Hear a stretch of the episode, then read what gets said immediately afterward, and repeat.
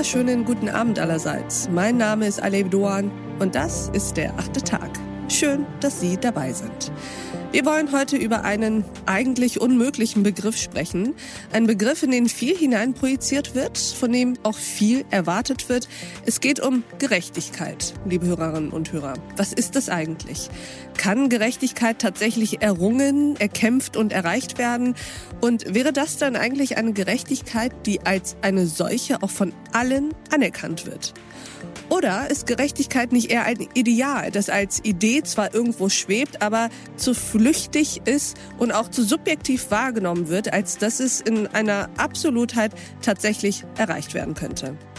Diesen schwierigen und tatsächlich uferlosen Komplex besprechen wir heute mit einem Mann, der sich auch berufsbedingt mit Gerechtigkeit befasst. Ich freue mich, dass er da ist. Herzlich willkommen am achten Tag, Thomas Fischer. Hallo Frau Dorn, ich grüße Sie. Herr Fischer, würden Sie sich uns mal kurz vorstellen für all jene, die Sie nicht kennen?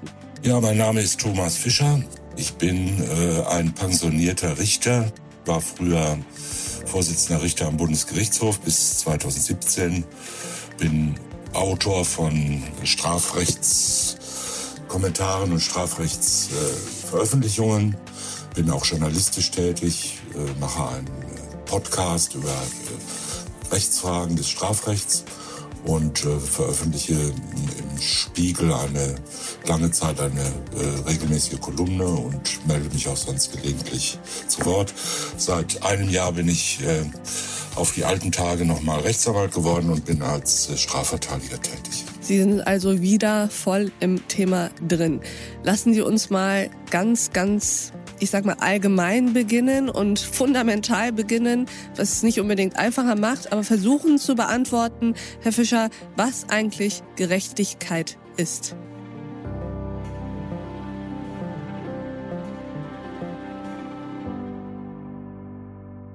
Ja, Gerechtigkeit äh, ist natürlich zunächst mal äh, ein Begriff mit vielen Facetten und mit vielen Theorien darüber, wie man den Begriff überhaupt finden kann.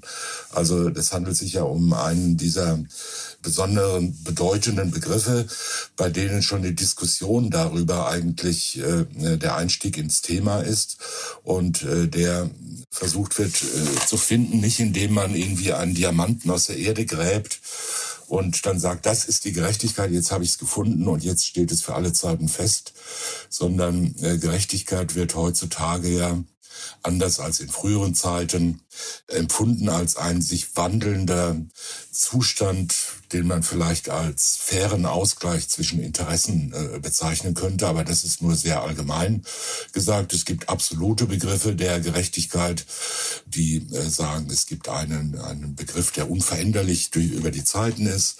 Es gibt aber auch relative Begriffe, die sich mal soziologisch, mal psychologisch, mal, mal rechtsdogmatisch darstellen lassen.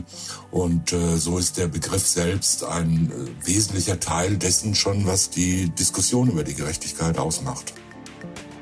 Und dieses Gespräch geht natürlich noch weiter. Ich glaube, das ist eine ganz grundlegende Erfahrung von Gerechtigkeit, dass man sagt, ich möchte dasselbe von anderen zurückhaben, was ich ihm gebe. Ja. Wenn ich ihm Freundschaft gebe, möchte ich Freundschaft zurück und nicht, dass er mich heimlich von hinten niederschlägt.